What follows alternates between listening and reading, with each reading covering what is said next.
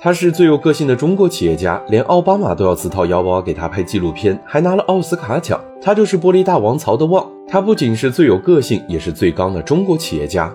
商界声音听，赚钱随身听。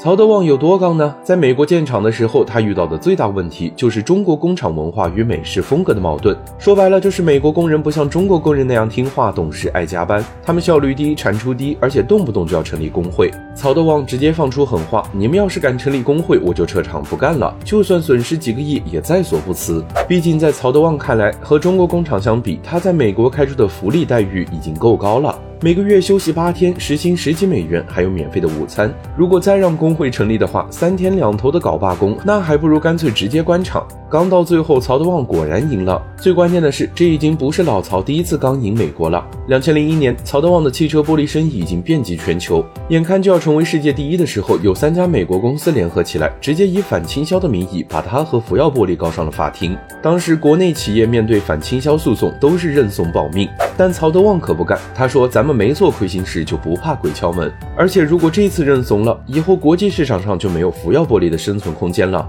他牵头成立反倾销小组，花了一个多亿，打了四年的拉锯战官司，终于在两千零四年老美服软了，宣布福耀玻璃不构成倾销，并且退还了四百万美元的税款。这起诉讼也是中国加入 WTO 之后赢的第一起反倾销诉讼。在曹德旺身上，尽管有着各种各样的争议，但不管什么时候，他都是一个特别真实的人。不仅敢说出自己的真实想法，而且坚持不懈地捍卫自己的立场。